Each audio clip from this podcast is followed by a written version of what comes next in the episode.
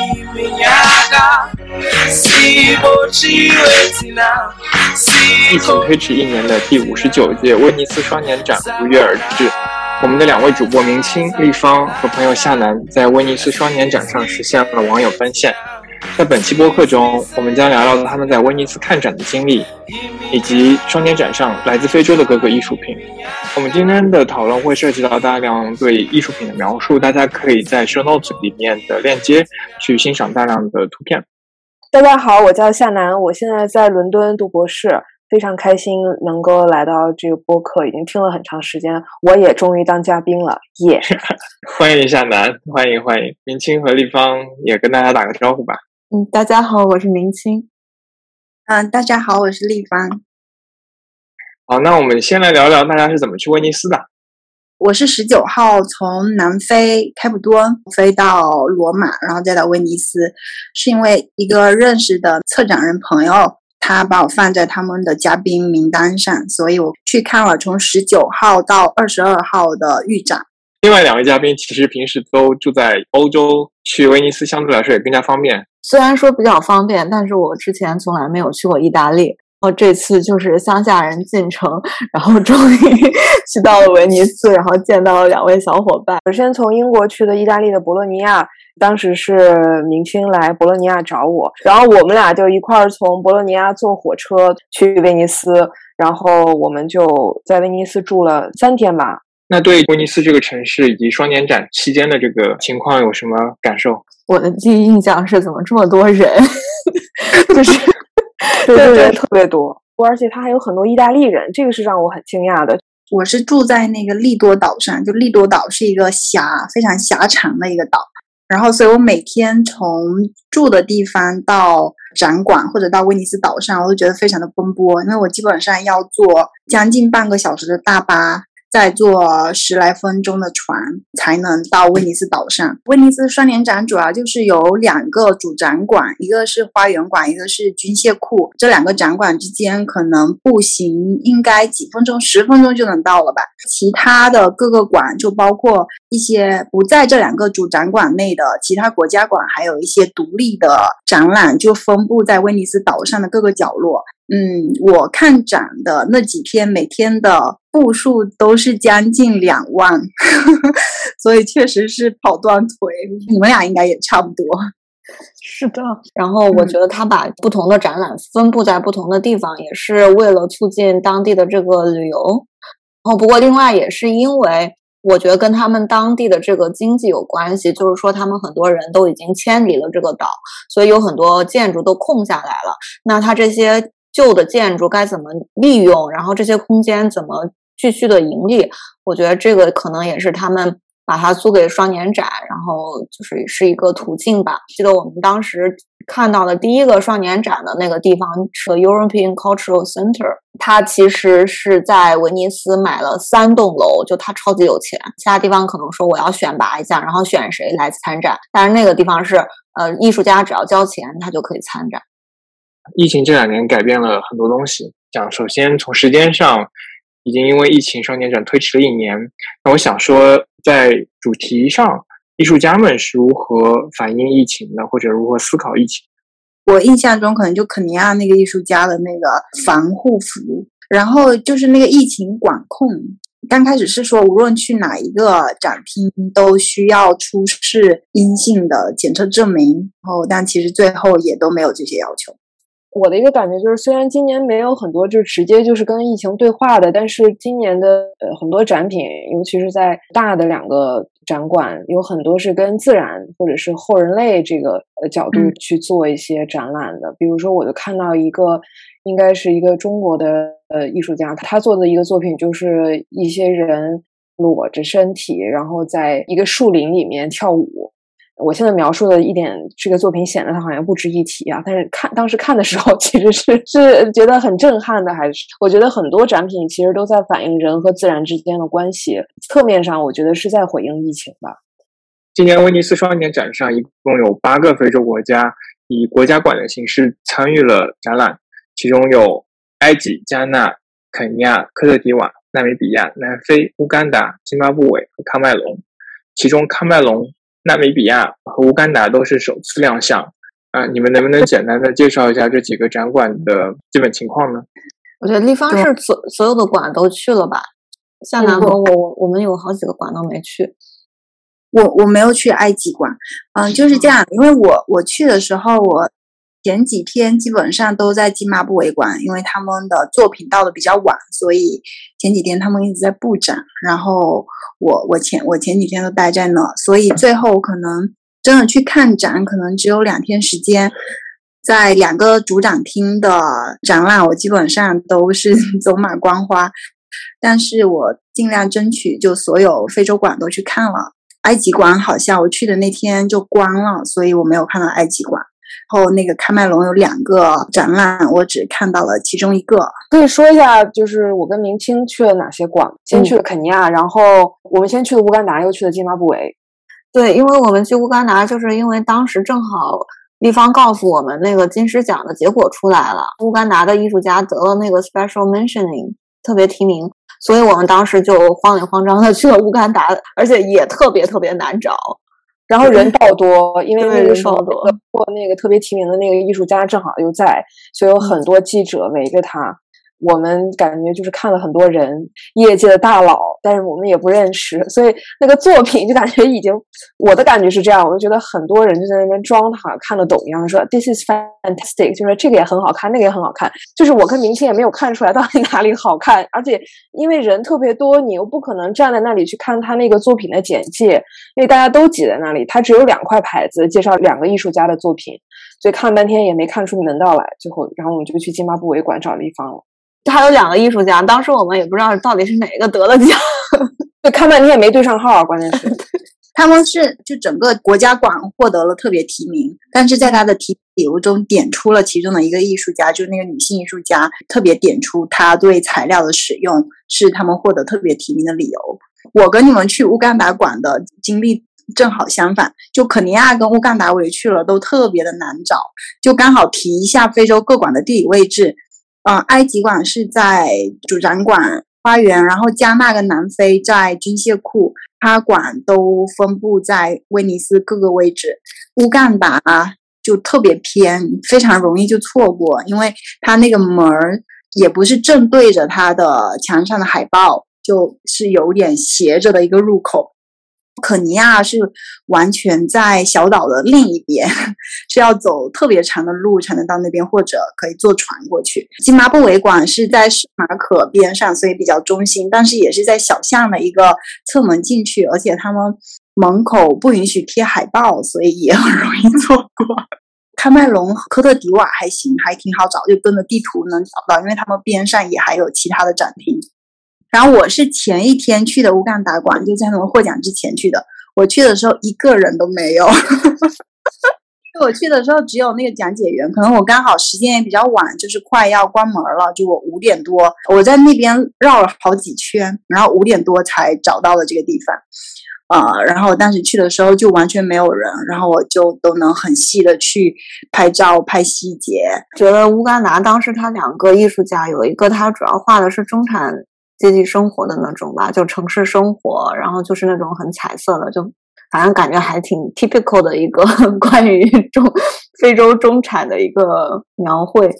就有男性、女性什么这种的。然后另外一个就是那种各种编织在一起，有很多不同的形状，有很多不同的材料。乌干达那个艺术家画上也用了不同的材料，就我记得好像有丝线，还有什么别的其他的。就是因为我们当时看那个中产阶级那个画儿，就他占了很多篇幅，然后所以，我我当时还觉得，哎，他为什么得奖了？就是因为这个感觉也不是一个非常特别的一个主题。我就接着刚才明清说的嘛，我觉得乌干达那个，嗯，就是他他那个有一个女女艺术家，就是特别就是特别特别提名的那个叫阿卡耶克鲁嫩嘛，他的那个作品就是描述起来就是各种编织品的一个拼凑，可能是拼凑这个词不是特别好。就是一个集合吧，我觉得特别有意思的就是，因为我之前在田野的时候，在呃卢旺达的时候，其实就是这种草织品，其实是就是卢旺达人日常的一个他要用的一个东西。比如说谁家要生了孩子，然后你要给人家送礼，然后呢，你就装一些水果啊，或者装一些什么好吃的放在那筐里面，或者是那个篮子里面，然后你就头顶着去别人家去给别人道喜。我觉得特别有意思的就是他能把这种非常日常的，几乎是很具有实用性的一些。这种东非的这种手织品，作为一种艺术品的形式呈呈现在欧洲人的眼前，我觉得欧洲人看着还是就 像我刚才说的，it is fantastic，就是他们还是很惊艳的。我感觉对于我来说有意思的就是，它可以让这种看上去非常日常、然后具有实用性的一种器具或者是工具，变成一种它其实是更有审美价值的艺术品，让它能够在东非之外的地方让更多的人看到。而，我补充一点，就是而且大部分的编织品都是至少在在卢旺达是这样的，大部分的编织品都是由男女性来完成的，这跟他们当地的这种。城市化有很大的关系，因为农村男性大部分会有机会的话，他们就会来城市里面工作做工嘛，当农民工。那么他大部分的就是女性，他们就留在农村。那女性如果她从事这种编织品劳动，或者是她在家种地的话，往往是不被政府的这种数据认为她是有工作的，她是 unemployed，她是没有工作的。我觉得特别好的就是这个乌干达的艺术家卡耶。K a r u n 他可以把这种无偿的女性的劳动变成一种艺术展现出来，我觉得这个是挺有意思、挺有意义的，也是。嗯，嗯，我我觉得向阳说的特别好，就是乌干达今年是第一次参加这个呃威尼斯双年展，然后他们的策展人是应该是生活在伦敦，他之前有策划过包括韩国的一个双年展，然后也是一直在一些国际上挺大的一些艺术机构。其实刚才向南已经讲到了，就是这个金狮奖给他们特别提名的一个理由，他就说他的这个女性艺术家对这个材料的使用，它的核心关键词是可持续性，但是它不是停留在概念上，而是真正在实践上，这一点确实很有意思。而且其实就像向南说的，其实是就是日常物件进入艺术。这个女性艺术家她是跟当地的一些女性编织者合作，然后由他们进行编织，然后她把她进行把这个编织品最后概念化的艺术化的呈现的这个过程，我比较欣赏的一点也是他在他的作品的解释中，其实是非常去强调这一点的。也就是说，他这个作品不仅仅是去呈现这么劳作的一个结果，也是把这种女性的劳作的过程给呈现出来了。打断一下，因为他有一些作品就特别有意思，编织品它一般都是半成品，就它有一半是完成的，然后有另一半剩下的就是那个草编的那个材料。就像立方说的，就是你可以看到它这个从原材料到最后的成品之间的那个过程，然后你会发现，其实做这样的一个，不管是一个编织的一个框，还是一最终是一个艺术品的呈现，其实这个劳动的强度是很大的。对我买了那个乌蛋白馆展览的册子，然后它里面就有非常多这个艺术家跟这些女性互动的这么一些图片、照片，还有一些记录。但是我还是觉得，就是在这个创作的过程中，可能还是会有一些方面可能会不能说存在争议吧。但我觉得可能可以去啊思考，包括这个双年展对他的这个褒奖，因为在其他非洲国家的艺术中，就在艺术实践中使用这种日常物件，包括跟当地的一些群体。进行合作，社区进行合作都是非常常见的实践方式。对，这是一方面。然后另一方面，也是我们经常讨论到，就这些艺术中的劳作，这些也参与了劳作的女性，她们在这件作品中可能是不具有所有权，就她们也是不被命名的。所以，我觉得这可能也是需要去思考的一个点，就是艺术家最后怎么去呃梳理他跟或者。这个艺术家最后怎么去呈现他跟这些合作者之间的关系，然后这些合作者跟这件艺术作品的关系，就我觉得这些这些方面也是需要去思考的。嗯，立方说着说，让我觉得挺有意思，就是让我想到了，呃，我记得就是乌干达那个展馆，我觉得明明清是不是记得，就他那个画画的那个里头用了很多那个编，他是不是有一些编织袋的那个东西？对对。嗯，它应该有一些，就是那刚好就说到材料，就它这个材料，它有用当地的一种布料叫做 backcloth，就在过去他们是有用这个布料来作为呃，就包裹死人的尸体进行下葬。它还有用到一些包括香蕉的叶子，那个画家也是有用到就是编织袋。然后比如说其他非洲展厅中，津巴布韦馆有一个艺术家是就是用我们鸡蛋盒，然后他很多鸡蛋盒就是他周围的社区里面呃收集的。在肯尼亚馆有一个艺术家，他用的是已经废弃的啤酒的那个易拉罐。嗯，所以用这些日常材料，包括已经废旧的材料，作为可持续性的实践，其实在这些艺术家中是非常常见的。立方把我们的这个话题从乌干达馆引向了津巴布韦和肯尼亚，那我们就继续顺着这个话题聊一聊津巴布韦。立方是在南非研究津巴布韦的当代艺术，所以这方面是他的专长了。我我觉得我还在学习吧。今年想去威尼斯，也主要是因为刚好认识这个策展人，然后还有几个参与今年展出的艺术家。然后今年津巴布韦馆是第一次换策展人，之前都是他们就现任的津巴布韦国家艺术馆的馆长在做前几次的威尼斯双年展的策展。然后今年是换了一个女性策展人，也算是呼应了这一次威尼斯双年展的主题了。今年金马布韦馆主要有四个艺术家，然后其中有一个是生活在哈拉雷，啊，其他三个现在暂时其实都生活在海外，一个生活在德国，一个生活在英国，还有一个生活在南非。然后他们的艺术形式也比较丰富，就比如说有装置、有雕塑，然后也有绘画，也有影像。嗯，我们三个第一次见面就是在金马布韦馆，我在那 做导游。是的，我在那小巷里一直在那张望，在等着两个 网友。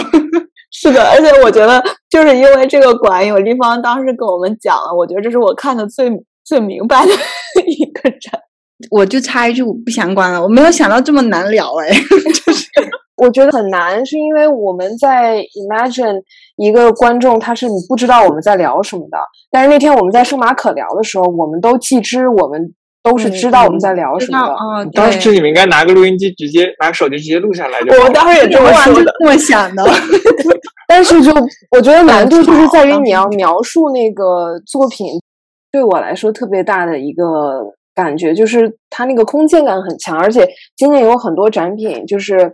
加纳馆里面的那个蓝色的帘子。啊，印象中间是个什么？中间是个女的一个对对用的身体的形象，嗯，吧？它那个三维的感觉给我的感觉还挺冲击的。它那个蓝色的帘子，就让我觉得那个黑人女性的形象，她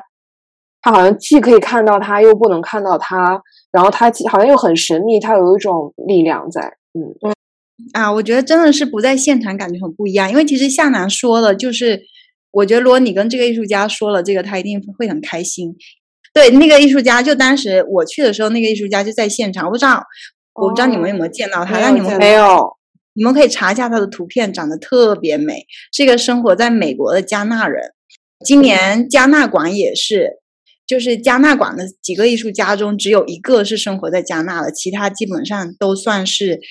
呃完全生活在国外的。然后这个女性艺术家，她这个作品，她这个帘子，她想表达的其实就是这个。呃哦，这个身体它既是神圣的，但可能又是受侵害的。然后她的就这个帘子，你隐隐约约可见，你既可以走进去，好像又是产生了一个屏障，不让你走进去。所以就是在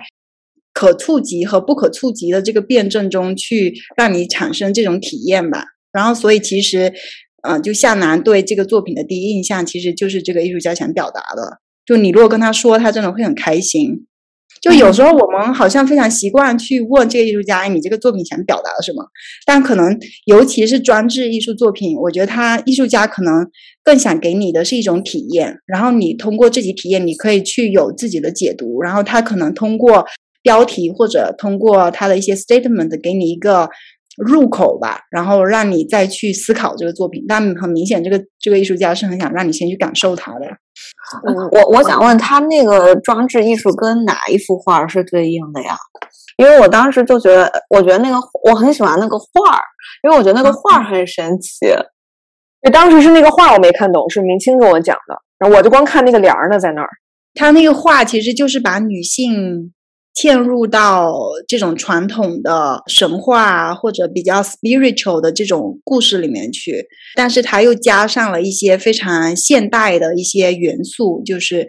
把当代女性的经验也同时放到这个画面中去。就他当时这个场馆，因为他们当时没有那，就是介绍手册，然后我们需要扫一个二维码，然后它有一个它有一个 Dropbox 的一个云盘，然后我们就在那个云盘里面了解了一下这个作品。它也就它好像说是加纳有八个神话故事吧，类似于，然后他就想把女性的身体放置在这样的一个传统的以男性为中心的呃神话故事里面去去展现女性的这种呃身体的力量。嗯，我觉得像这些移民在海外的艺术家，就他们想寻找寻根的这种方式都非常的，就不是不是 grounded 的，不是当下的，就是你知道你知道我的意思吗？特别想通过这种 spiritual 的东西去跟非洲有一个 connection。但这个也是我刚才想的一个问题地方，就是但是你看你们在津巴布韦馆里面的那个那个少纳石像，它也是一个追溯的一个神秘故事呀。但是就是你你怎么样去解释这个？就是因为津巴布韦里面他也用他也用了很多 spiritual 的东西，对吧？对，其实津巴布韦馆就是它的整个概念都是比较呃 poetic 跟 spiritual 的。但是你看那个艺术家，就包括他，如果你们还记得那个雕塑，就特别像一个祖先。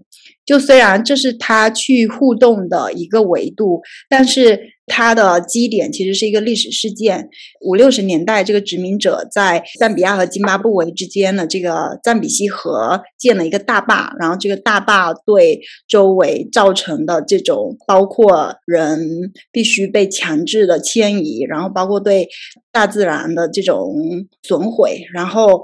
嗯，其实它是以这个历史事实为前提，然后去讲这个故事。只不过它去互动的方式是通过祖先啊，然后通过这种神性，然后以及通过一些在当地仍然流传着的一些非常神秘的一些说法。就这个是它互动的一个方式。就我觉得它是它是有这种神秘性的，但是它并不是抽象的。我其实跟夏楠在看展的时候，我跟夏楠也聊了这个事情。就是我觉得，你看那些在主题展里面也有也有津马布韦，还是也有非洲的艺术家的一些作品，然后你会发现那些作品跟在国家馆的那些作品其实。差别还挺大的，就是主题展里面的作品就感觉非常抽象，然后就是一个再造。但是你在主题馆，就尤其是金麻布韦馆，你看到东西就是非常现实、很政治，然后跟社会话题息息相关。嗯，尤其是那个就是由胸胸罩和枪，那个给我印象特别特别深刻。然后另外还有一个就是说美国馆和英国馆，因为他们是非裔艺术家，然后他们你会发现。更注重的好像是一种这个东西的一个美感和历史，当然历史是有的，但是你去津巴布韦馆那个就非常十米的那个长长卷，你就会发现，如果你不了解当地的历史，你不当不了解当地发生的一些事件，你是可能没办法去理解的。但但是对于主题展，还有像美国馆和英国馆，他们会就觉得好像要把自己的经验变成一个普普世性的一个东西。对，我觉得这个还挺非常不一样的，但是我觉得这也是看展中的一个我的一整体的印象，因为就比如说我在看美国展，今年是那个 Simone Lay 这个黑人女性的作品，然后它是有很多这种黑人女性的雕塑嘛，就各种形状、各种颜色，然后主要是展现就是这种奴隶制下的对黑人妇女的这种压迫还有剥削，但是它整体的这个。对于黑人妇女的这个地理位置的定位还是在美国，然后它它一定意义上就是我觉得有一个就是今年看新闻就是就是欧洲对于今年威尼斯展的一个很大的争议就是这个国家展或者是国家的概念是否还适用于双年展的这个用途。但是，但是你看，就像刚刚明清说的，因为津巴布韦那个，我我也印象特别深，就是它有一个非常十米长的一个一个宗卷，然后上面写了津巴布韦的各种各样的政治事件的时候，我看到的时候也非常惊讶，而且你真的需要。明清就像立方说，你要蹲下来，然后甚至于有如果有条件，你要把鞋脱了，然后走在那个卷宗上面，就是一点点的去看这个时候是什么事件之间有什么联系。但是美国感给你的一个感觉就是慌，就是把整个的这个奴隶制扑到你脸上，告诉你就是 this is what happened，就就这一个事儿，然后好像就是可以揉成一团，然后这一个历史事件。就非常的笼统的告诉你，但是它确实非常有震撼力。但我觉得这一定程度上也确实反映出来，虽然都是在讲所谓的 black art，但是似乎美国的历史对于我们来说是。我们是更了解美国历史的。你你所有去威尼斯展的人，我觉得百分之九十九点九都知道奴隶制，但我我觉得可能只有百分之九或者是百分之零点九的人知道津巴布韦的中的一个历史。我感觉是这样的。所以在一定程度上，它那个 accessibility，它的那个可接触性是天差地别的一个。对，我觉得其实美国展和英国展他们搞的这些本身就是。就是一知识结构的一个霸一个表示吧，就是大他就觉得大家肯定都知道奴隶制，知道关于这个这个大西洋的这些 s 这些苦难，但是呢，对于其他地区的一些苦难，可能知道的就很少。嗯，我觉得这个有意思，就是立方，我特别想问你，就是那你觉得，比如说对于就是非洲呃国家展，尤其像津巴布韦这样，其实它有很多历史的。事件的，就是具体事件的这种回应的时候，对于当地的这种艺术家来说，尤其是他们又要到欧洲来参展，而且要卖自己的作品嘛，因为要吃饭。那么他们在这种时候，比如说他们既要去想做自己要做的东西，就他要去做一个比较落地的东西，但是他又要去回应所谓欧洲人的审美或他们的知识体系里面对于非洲的认识，就是不管是什么吧。那他们一般会就是做什么样的一个妥协或选择呢？就我可能不会这样思考这个问题，就是嗯。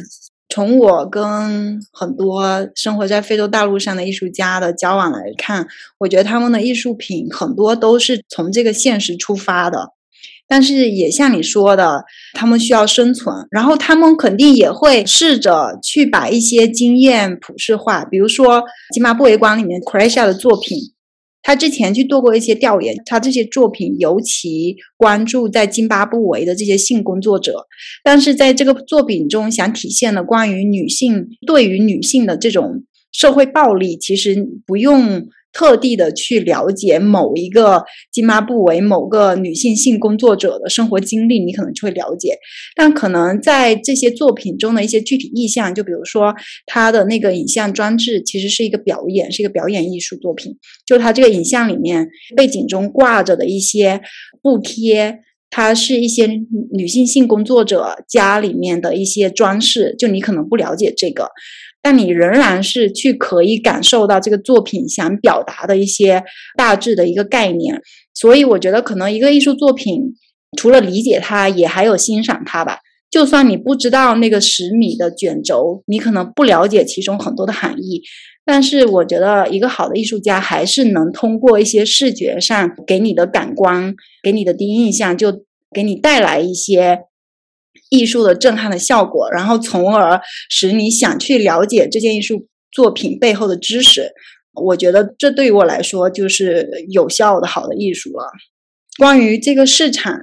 呃，如果落实到个体的艺术家的话，就比如说津巴布韦馆这里面有一些艺术家，他们是跟一些画廊合作的，然后可能在这个合作的过程中，你会知道哪些作品可能更受市场的欢迎。这可能会对他们在创作中产生一些影响，但是也谈不上是非常被动的一种迎合吧。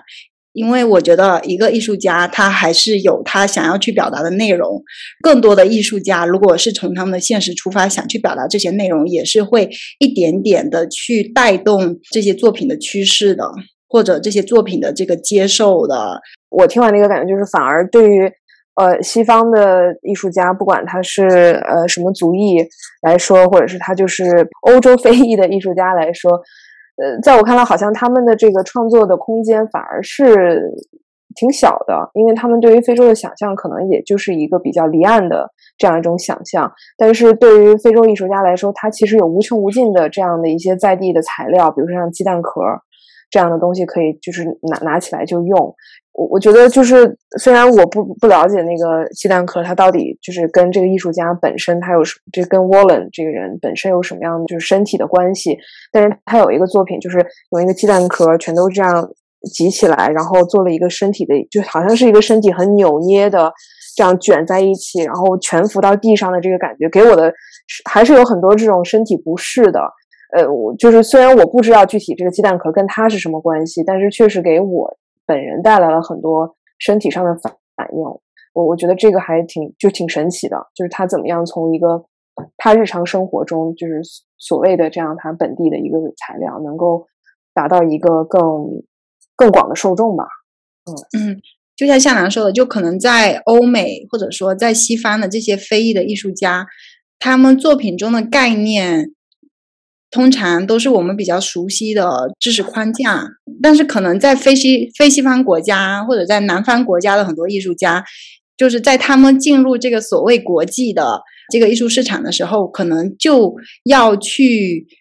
契合某种话语框架，或者说去找到一个已存的知识框架或者话语框架里面的呃入口，能够让他们就刚好切入。但可能这跟他们更在地的经验之间，有时候其实是会有一点落差的。然后我更感兴趣的，也就是他们这些就更在地的知识吧，就他们能够通过艺术作品让我去了解，或者说让我对他们的更多的在地知识、在地的经验产生好奇。对，嗯，我我其实就想说。两个事情吧，因为你刚才讨论的也是一个关于是艺术的这个普遍性，就是说，当你看到一个作品的话，它的这个美感，它确实能打动你，即使你不能了解它背后的这种历史背景。嗯，然后另外一个事情就是我自己的也是一个观察，我就发现，呃，你去看这些非洲馆或或者非洲艺术家的这些展，首先基本上就是非洲的这些展馆，它它很多都是在。重新利用材料，然后在主题展里面可能是是一个新的材料，但是很少。我基本上，如果我就是我看的那几个馆里面，除了加纳馆有一点点是关于 AI 的，基本上其他都没有。但是你去看其他的馆或者其他的作品，就是超级多关于科技的一个。反思，或者说怎么利用计算机，最主要的一个例子就是中国馆嘛，可能，让对，然后所以我觉得这个在材料的应用上还是一个非常非常大的一个差别的。我觉得啊，就是首先明清说的第一点，就是有些东西它就是美的，就是我不能说我完全认同，因为我在想它可能，因为我首先不确定是不是存在这样普适性的美，然后肯定没有。对，然后也不是，也不知道是不是美感真的唤起我们对这个作品的反应。我我觉得可能也不是美感，就是你看那个作品，一瞬间可以冲击到你，嗯的那个东西，嗯。对对对，然后能冲击到不同的人的可能是不同的东西，我觉得这个可能是当代艺术比较有意思的地方。我很喜欢的就是科特迪瓦的一个艺术家的作品，我不知道你们有没有去科特迪瓦的国家馆，有一个已经去世的艺术家，我今天刚看到那个新闻，他在 MoMA 也会有一个个展，就我很喜欢他的这种小型的，基本上只有明信片大小的，是圆珠笔和蜡笔。创作的画，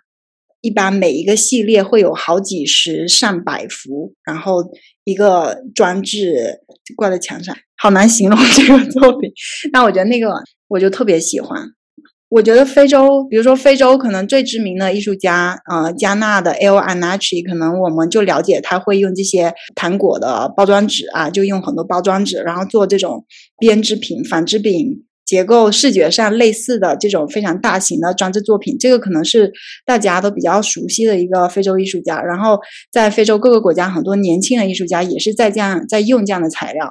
呃，但是就像明清说的，就他们对于他们来说，这个材料它是材料，但同时它又不只是材料，就它不仅是停留在对生活空间或者自己生活经验中的这种质料性。进行材料层面的互动，我觉得这本质上其实也是非常哲学的，非常或者非常概念的。因为很多艺术家他们作品中所使用的材料，对于这件作品的意义的生产和信息的传递，其实都是有非常大的作用的。就比如说那个津巴布韦馆这个女性艺术家 c r a s h a 她收集的是这些女性的文胸。基本上都是身边的朋友或者熟悉的人使用过的这种文胸，所以他不想去买这些新的，就是因为这些已经使用过的还承载着曾经穿戴过他们的人的历史的记忆的故事，所以这些文胸本身是关联着他去互动过的这些女性朋友们的故事的，所以材料的使用。就不仅仅是在身边日常的这种便捷性，或者只是肉眼可见，这是其他的一方面啊、呃包括它的 accessibility，然后很重要的也是它对于这些艺术家关注的主题的存在的这种意义吧。就是在材料上，其实我挺挺想说，就是因为我跟明星最最开始去的日本跟韩国馆，日本跟韩国馆的那个技术就是是非常绚丽、非常闪亮。然后我跟明星就在那里拍各种小视频，就都拍不完，就觉得哇，这个真的好好看，然后就觉得好就好厉害、好神奇，它的那个机械的那种，呃，调动，然后它怎么样这种用机器本身产生一种所谓美学的这种美，让我觉得还是挺不可思议的。但是我又觉得，因为后来又看到美国馆，尤其是美国馆今年它特别有意思，因为我跟明星这个经验还挺有意思的，因为我们俩就走着走着，然后走到了美国馆的后面，然后我们就看到了一个由草草席搭下来的这样一个房，叫什么？叫什么茅草房顶屋茅草屋茅草屋，对对，茅草屋。反正就是我们两个人之间说啊，这是什么非洲馆呢？然后我们到前面一看，哎，原来这是美国馆。然后我们俩就开始怀疑美国馆是不是要去本质化非洲的一些文化呀，或者非洲的一些就是所谓的所谓的非洲这种形象。然后我们就带着这种批判的眼光进入到了 美国馆里面去，嗯，就发现里面就是包括明星还看完了那个十二分钟还是十几分钟，有一个视频，嗯，特别长，我都没有看完。挺好看的，挺好看的。对，就是，然后我出来之后呢，就领了一个美国馆的报纸，就他们的这个所谓的文宣，然后看了才知道，哦，原来其实美国馆的这个呃策展人其实是想回应当时七零年代、六零年代时候在巴黎的时候，就是当时的那个双年展或者是什么世博展里面的非洲的展馆，就是这样草茅草屋的形象，所以 Seven Lay 是在回用这种茅草屋的这种茅草的这个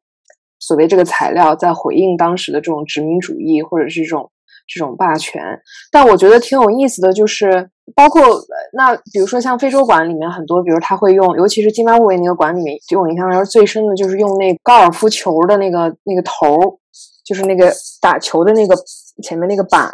然后做了两个蛇的形象，然后当时立方说是要去模仿当时的殖民者，他们打高尔夫叫什么？他们叫高尔夫俱乐部是他的那个全站的那个形象。对，那个就我印象特别深，所以我我就有一种感觉，就是像美国还有这种，还有呃很多非洲馆，它是一个非常向内的一种自我反思的艺术创造的过程，但是给我一种感觉，就是像日本和韩国。就是它的这种高科技的这种炫彩的风格，就有一种向外的这样一种表达。因为我看不到他对于自我的反思，因为我们知道，比如日本、韩国其实有很多那种非常 critical、非常具有批判性的电影之类的，对吧？但在看这个展的时候，我并没有觉得他对于自己的日本或者对自己的韩国的这个民族里面的问题有有什么反思，而我觉得它更多的是一种向外的言说。因为日本跟韩国好像就是有一种这种所谓的 futurist 呃未来主义的这种，我觉得也是西方对于日本和韩国的一种想象吧。就他们总是一种好像什么都可以用机器人代替的这样一种呃民族或者这样一些人，东亚人。嗯，我觉得这个还挺有意思的。就是对于我来说，不同的材料用起来，它有一种向外延伸和向内反思的一种不同。我先去的也是韩国馆跟日本馆，然后后来就发现非常多的亚洲馆都是这种高科技，我就有点视觉疲劳了。说实话，我们是不是纳米比亚馆还有其他几个馆都没有聊到？对，纳米比亚馆那个故事还没讲呢。对我觉得这次非洲国家在威尼斯的参与或者不参与，其实都是一个长期存在的关于这种就代表的这个政治的。纳米比亚馆是在展览开幕前一周就决定退出的，然后原本是这样的，在纳米比亚公开他们参与的艺术家跟策展人之后，纳米比亚应该有一两百位艺术家联名就抵制，然后说这个不能代表纳米比亚艺术，因为这个策展人是一个意大利人，他之前其实没有怎么做什么策划，他其实主要在做咨询，然后再开度假屋。就他选择的是一个比较神秘的艺术家创作的比较神秘的一系列艺术作品，叫做沙漠中孤独的石头人，就是在纳米比亚北部的沙漠中，经常会出现一些单个的石头做的这些雕像，然后这个就比较神秘。但这个比较迎合的其实是一个旅游市场，然后这个艺术家本身也是一个白人，呃，在纳米比亚公布也也会参与威尼斯双年展的时候，大家对这些。参与的艺术家、策展人的信息其实都不是特别的清楚，然后直到这个联名的抵制信出来之后，才把这件事情的来龙去脉给讲清楚了。所以就在开幕的前一周呢。又有一个公开的声明，就是纳米比亚决定退出了。然后其中的这个 sponsor 就这个赞助人也接受了采访，他就说，当时他跟这个策展人互动的时候，这策展人也没有告诉他要去展出的艺术家是谁。所以这整个事件就非常的离谱。然后这个就让我们想到了之前肯尼亚馆中就大部分都是中国艺术家。然后今年这个喀麦隆馆，他们主要的赞助人是 NFT，所以他们有两个展馆，一个展馆中是有艺术家的，但是也有意意大利艺术家，然后另一个展馆中做的都是 NFT 的作品，其中有中国的艺术家，有欧洲的艺术家，也有美国的艺术家。然后有意思的是，他们今年有两个策展人，其中一个跟原来肯尼亚国家馆那个策展人是同一个。对，所以这些事情就挺离谱的。然后，而且今年还有两个之前参与过的展馆。的那个国家馆退出了，一个是莫桑比克，一个是安哥拉。安哥拉在一三年第一次参与的时候还获得过当年的金狮奖，但是也是因为资金啊，包括这些争论，但主要可能还是这种基础设施资金就偏物料偏那个片场偏物质方面的问题，可能导致了他们最后没有参与。然后除了这些之外，在南非。就关于南非的这个展馆，在他们去参与之前也有一些争议，因为其中一位艺术家 Roger Bellon，他之前还在央美有一个个展，但他其实是一个生活在南非的美国人，虽然已经在这生活了几十年了，他代表南非去参与这个威尼斯双年展中的南非国家馆的时候，也是受到了质疑。就是这个双年展，就是你参与过就不能再参与了，是吗？也不是，但是比较少吧，因为你一年一年，你还是想推出新的艺术家嘛。嗯，就这个双年展，其实，嗯，其实这可以聊到就是用国家作为单位来设置的利弊的问题吧。当然有很多的争议，就比如说国家到底这个框架到底还有没有效啊，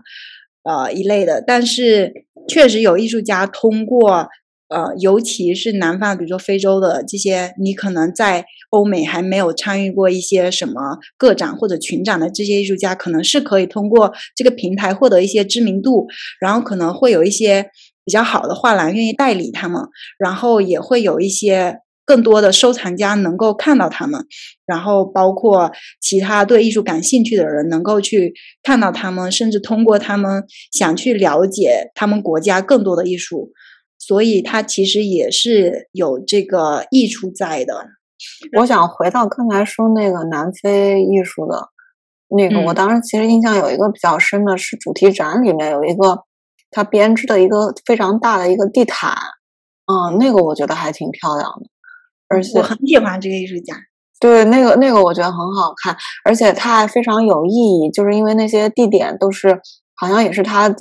记忆里的一些 township 啊，好像我记得，他还通过就是不同的针线还有珍珠，然后来表示不同的意义。我记得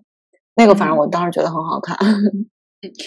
嗯，那个艺术家叫伊山，他是南非人，然后他是一个有色人，然后他是一个 queer，然后他是一个穆斯林。就我觉得他的任何一个身份，从他在隔离种族隔离制度下的南非成长到种族隔离制度。之后，我觉得他的个人经历就肯定是有非常多的故事可以说的。他在一八年的时候获得了就南非国家艺术节的这个 Standard Bank Young Artist，就一年一度这国家艺术节会有给青年艺术家颁一个奖项，然后他是一八年的这个奖，这个奖基本上是就是对于南非青年艺术家算是有一个风向标的作用吧，就是很多青年艺术家其实都是。很想获得这个奖的，然后就这个奖的 credibility 还是挺高的，这个奖还是挺有分量的。他当时获奖的时候就做了一个个展，在那个个展上，他就是用嗯，就铺地板那种塑料纸，就布置了整个展厅，就是去作为回忆他这种成长的环境。然后其中他还把食物带到了里面，就是他们。对他们传统的食物，就观众都可以去要一份食物，然后就可以在现场吃。然后他还做了一个表演，这个表演是他的跟他的哥哥还是父亲，就是他给他的父亲洗脚，就完全把他这种生活的经验，但是又用一种非常细微的方式，就搬到了这个展厅里面。然后他并不是那种。非常高声的呐喊，但是我但我觉得还挺有冲击力的，就是看了非常感动。对，最后就是还回到你们自身，就聊一聊，就是说你们对非洲艺术有什么新的看法，或者是有什么改观，尤其是对明清和向南来说，就是来看威尼斯这个双年展，尤其是非洲展馆，对我来说最大的一个思考吧，就是知识的存在是多媒体还有多样性的。它存在于多种材料里面，多种信息、多种媒体里面，多种媒介里面。尤其是因为我平时在教非洲政治的时候，会有很多就是学生还有我的朋友也会问我说：“哎呀，我想要了解这个这个非洲历史，我想要了解了解那个非洲非洲历史，你有没有什么书可以推荐？”然后往往的结果就是我没有书可以推荐，因为确实也没有很多书。因为比如说讲卢旺达历史，举例来说。就那么几本书，而且它是非常艰涩难懂的，因为它一般可能很多关于卢旺达历史，首先它是传教士写的，他那个阅读的读者那个群就不是我们这样的人，所以你在读的时候就会觉得经常会要出神，然后就是为什么他要这么写，为什么他要那样写？这次参加完少年展，就是尤其是津巴布韦展吧，它其实刺激了我很多对于非洲历史的一些兴趣，然后我觉得哦，原来还有这个事情发生过，然后我愿意去理解，然后我就觉得这就像很多。非洲历史或者很多南方国家的历史，它是口述的，可能它有的时候也并不是口述的，它是以这样的一种多媒体的形式是存在的。所以我觉得，在这个意义上来说，就是知识的这种多媒体的存在，其实是就是它改变了我之后可能去再讲非洲政治或者讲非洲历史时候，依靠文本或者是依靠所谓的学术文献这样一种。销售方式的这样一种改观吧，我觉得这个对我个人的成长是有很大启发的。我觉得夏楠说的真的特别好，就是这也是我花了很长时间在非洲学习到的，就知识真的是有不同的形式。你看这些艺术家，他们并不是通过写作的方式，甚至不是通过表述的方式，而是通过他们的作品，无论是去传递一些知识给你，或者是去激起你对一些知识的兴趣。就知识是有不同的存在方式的，有不同的生产方式的。然后我觉得，因为这种不同的形式跟这种不同的方式，我觉得也会建议，就可能。对非洲艺术感兴趣的朋友，以后去看非洲艺术的时候，也保持这种更加开放的心态吧。可能你不要觉得哇，这个看起来非常的粗糙，这个看起来好像没有抛光过（加引号的）。对，就是这个看起来好像不那么精致，但可能它就是基于不同的经验的不同的表达的形式跟方式。但这并不代表它是没有那么高的艺术价值，或者没有那么高的。知识维度的价值的，所以我就觉得可能保持着一种开放一点的心态吧，就是就肯定会有收获的，我是这样觉得。嗯，我另外就是觉得艺术它本身其实可以表达一些我们用语言无法表达的事情，所以这也是为什么我们现在觉得在聊的时候会觉得有点困难，因为我们没有把办法把那些东西。不仅仅是不仅仅是知识，还有它带来的一些情感，或者当时这种一种观感、一种感受，我们没有办法把它用语言非常精确的描述出来。我觉得这才是，就是会觉得这些艺术品所带来的一种冲击。对，你看这些非洲国家馆，其实他们都在用不同的方式去回应这次主题，尤其是这个主题中关于未来的再想象、关于未来的叩问这个问题。比如说加纳馆，它整个主题就是比较未来主义的；然后津巴布韦馆可能是通过对过去的反思、对当下的反思，然后去寻找到一种我们可以共同去构建的这种未来。然后可能南非。馆它会有一些，还是缠绕着身份政治的这些讨论，去界定或者说去讨论、去探索当下作为在南非作为一个个体，或者说作为一个南非人的这种经历跟体验吧。然后我就觉得嗯它其实是有，而且还有，就像明清说的，这些艺术作品中有就存在着让我们今天的讨论非常。难达到百分之百有效的原因，就其中一方面是视觉，然后另一方面是我们在其中这个空间的时候，更多是体验，然后还有一方面，就这些艺术作品中，它是把各个时间维度并置在一件作品中的，然后这个事情就这个特点你是非常难表达的。比如说金巴布韦馆两个艺术家，其中两个艺术家的作品都关系到他们在这几年中就丧失的亲人，然后但是他们是。比如说，呃，瓦伦的作品可能讨论到，在过去他还未丧失这个亲人的时候，他们当时一起讨论着他们当时能想象到的未来，然后他可能想表达自己当下的这种境况是怎么样。所以，嗯，如果想要全方位的去了解这些作品的话，就是有很多。嗯，很具体的信息，可能只有艺术家他能够作为一个媒介，真正把这些信息传递出来的。但可能我们就是单纯的在这个空间中去欣赏这个作品，可能也会获得我们自己能看到的东西吧。而且就是刚才立方跟那个明星说的，我觉得对我来说一个很大的启发，就是像他们两个人说的，就是你在当时那个空间里的那个身体的感觉，不管是突然间感觉到我好像被代表了，就是怎么有人知道我的故事或我的感受，或者是我家庭里发生的事情，或者是我国家或我生活的社群里面发生的事情，但是这个人跟你确实一点关系都没有的时候，你的那种共鸣感是非常。有力量的，或者是有一些作品确实是给，比如说南非的那个展馆里面，最后它有一个就所有像骷髅一样的这样一个动态的一个展映馆。我当时看的时候就觉得非常的眩晕，然后非常的难受，然后就有一种想吐的感觉，就是就是那种难受的想吐。嗯，我觉得很多时候对我来说的一个启发，就是在多大程度上我们应该去拥抱我们身体的这种反应，就是对各种各种知识的这种身体的反应，但是。这种可能是我们在所谓的这种正规的大学教育里面是不被鼓励，或者是根本就不会被明说的。因为你在看到某种文献，或者而且一般这种正式的文字书写，它会尽量的保持一种所谓的客观的、冷静的一种姿态去书写一个历史或一个故事。那你作为读者在读的时候，你你也是相对客观和冷静的。其实真的就像明清说的，你你很难你在看到那个作品身处其中的时候，你的身体会产生一种。本能的一种反应，这种反应非常的神奇，我觉得它的力量是很大的。可能我们现在难以明说，但是我觉得就像，就有一种像种了一粒种子一样，就是它在未来的某个时间，它是会发芽，变成另外一种果实，还是什么？嗯，我觉得这个力量对我来说就是还是很神奇的。嗯，对对，我我觉得包括从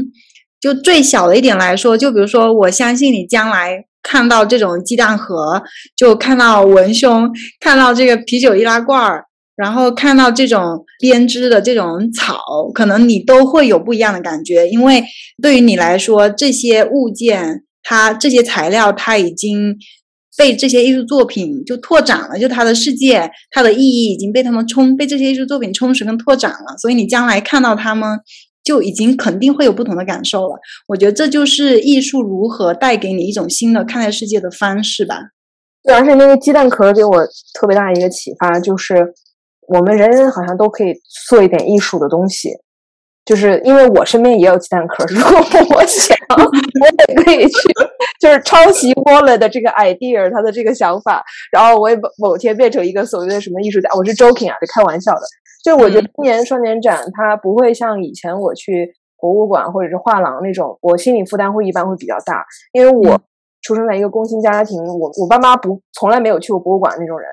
因为我之前跟我的学生也聊过，就是他们包括如果是在英国来自于工薪家庭，就比如说住在 council house，就是所谓的这种廉租房里面的孩子出来的话，他们会觉得就连上大学他们都会觉得很没有归属感。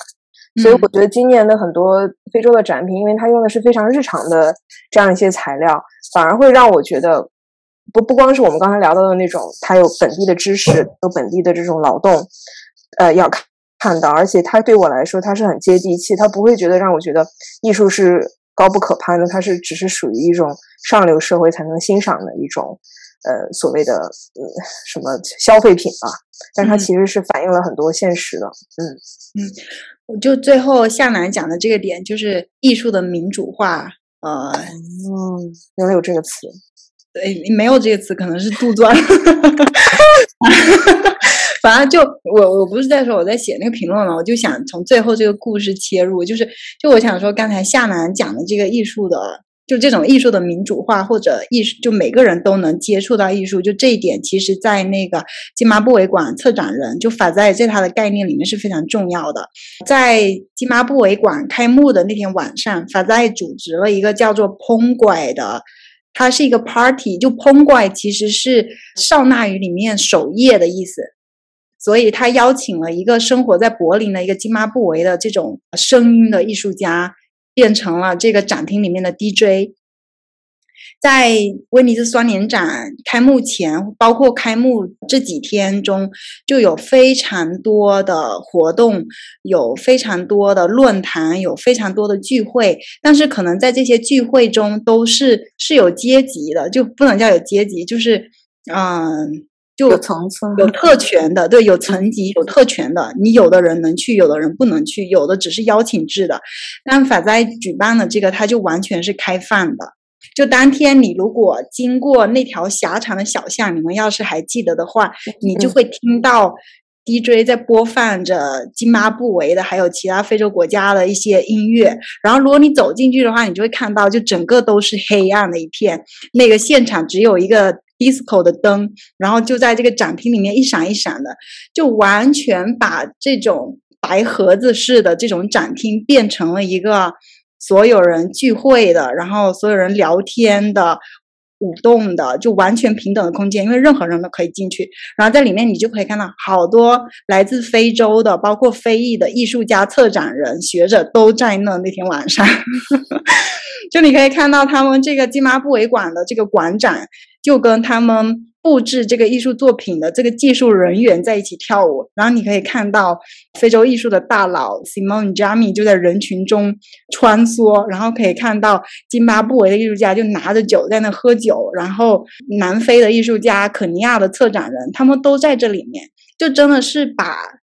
你可能在非洲很多 club 里面能感觉到的 vibe 就带到了这个威尼斯的这个展厅里面。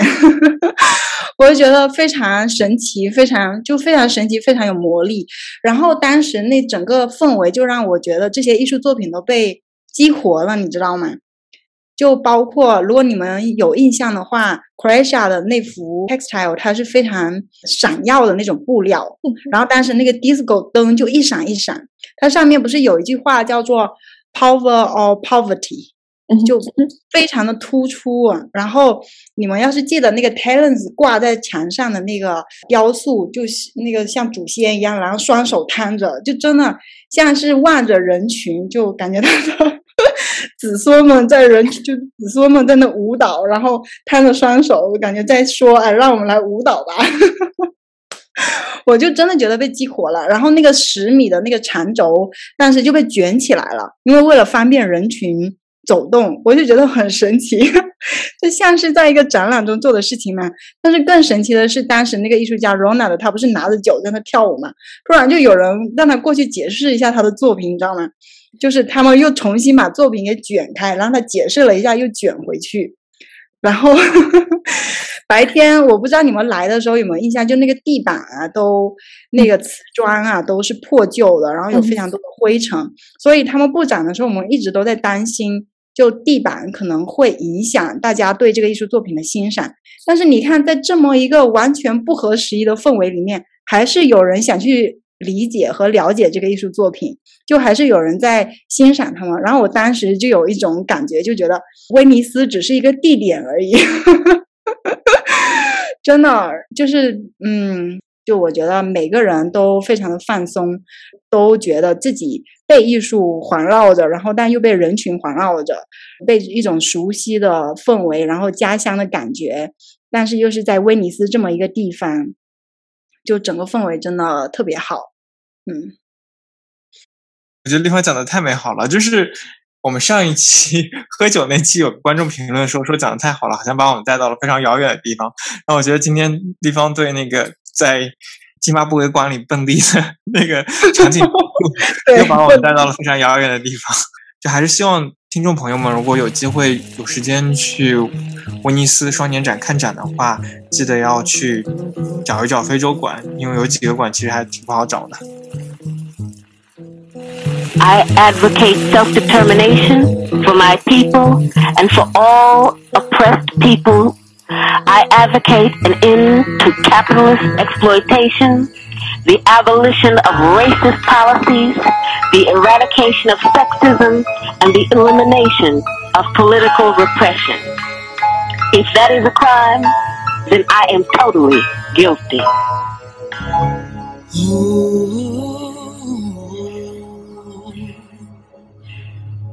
When the rich rob the poor, it's called business. When the poor fight back, it's legal violence. Emancipated minds, we no longer blind to why government laws are demanded. Cause we know who's responsible for all our people's demise. Yeah, yeah. we won't retreat. No mabeseka mabala bespiza magama soshino zala squadis is gelato oh. We'll take up arms, lay down our lives for change to come, yeah ebekufanele iqhawukile ipopile yerhulumente wonqa wankulu. Mm, ngoba siphathe langatshintshi seyandisa intlupheko neyantukwalo mm, It's plain to see Bekidama kumakhala ngalintloko kufana ngcono kulinda ukusakanxele hlabe lokhu ijoko mlisana namtshintsha nanalo dabi. See us marching in the streets with our lighters in hand with one goal in mind. Today we burning the man. If they stop us in our tracks and asking for our demands, tell them we want freedom in our motherland. Cause we've been living in discrimination for a long time. We've been living in segregation for a long time. This democracy is really a system of all hypocrisy. Another dubious scheme plotted by the bureaucracy. It's methane gas, you can't see it, you can't smell it. It fills your lungs every day when you inhale it. When all of the ball freeze, all stars decaying. The essence will fill the air as the anthems playing. Take your hand off the Bible, don't swear to God. Just swear to the universe that one day you'll be charged. When your veil is off your eyes and you can see the facade of the society that's gas in the air, the methane's out. And I'm out. And I'm out.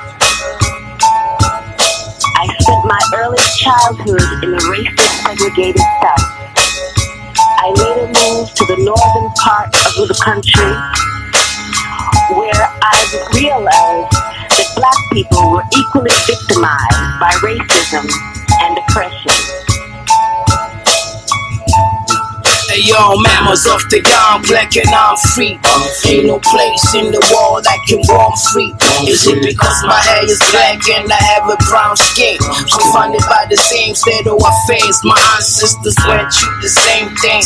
On a pre-motion, the old slave mill grinding slow but grinding still. Black bodies on the ground in cold blood, lying still. Shit is ill. Got me feeling like Bobby Soul, grab the soul, go rat to tat at the face of white supremacy. Dividing and distracting us. All they see it as savages and masters. Hate the black man but love the culture. Appropriation, extractions, genocide and ecological destruction. That's the shit they fuck with.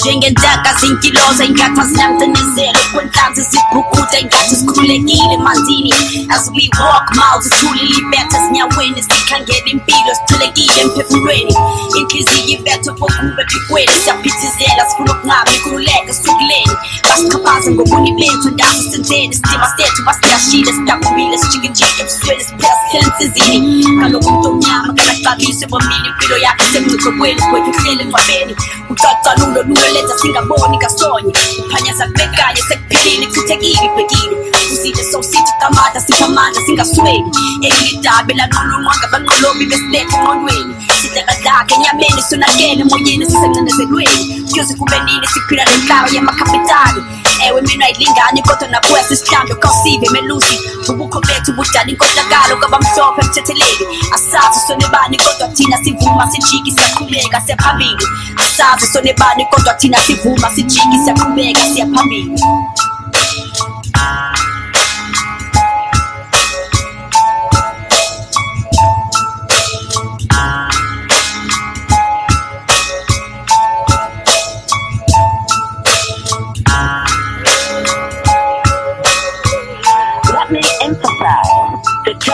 me is not the issue I am addressing here. It is justice for my people that is at stake. When my people receive justice, I am sure that I will receive it too.